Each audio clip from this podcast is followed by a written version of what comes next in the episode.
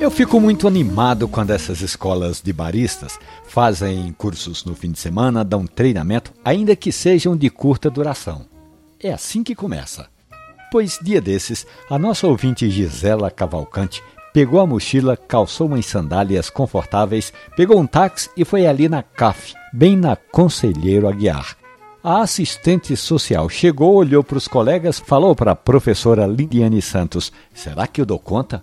E deu. Tanto deu que no perfil da nossa ouvinte nas redes sociais, Gisela já acrescentou barista por hobby. Isso significa que ela nem está pensando em bater de porta em porta nas cafeterias pedindo emprego, não. O sonho de Gisela Cavalcante é se formar em direito e rumar pelo mundo da advocacia. Mas tem uma recomendação. Primeiro, conhecimento é sempre muito bom. E depois que ela não pensa mais em tomar café ruim, ficou mais exigente a nossa ouvinte.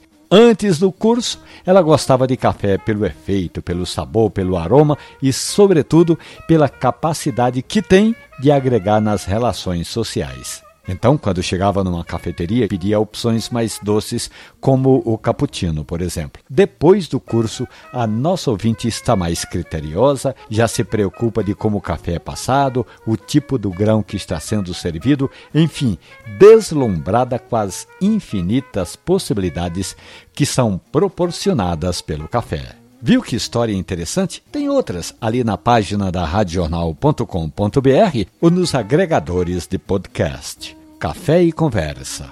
Um abraço, bom café.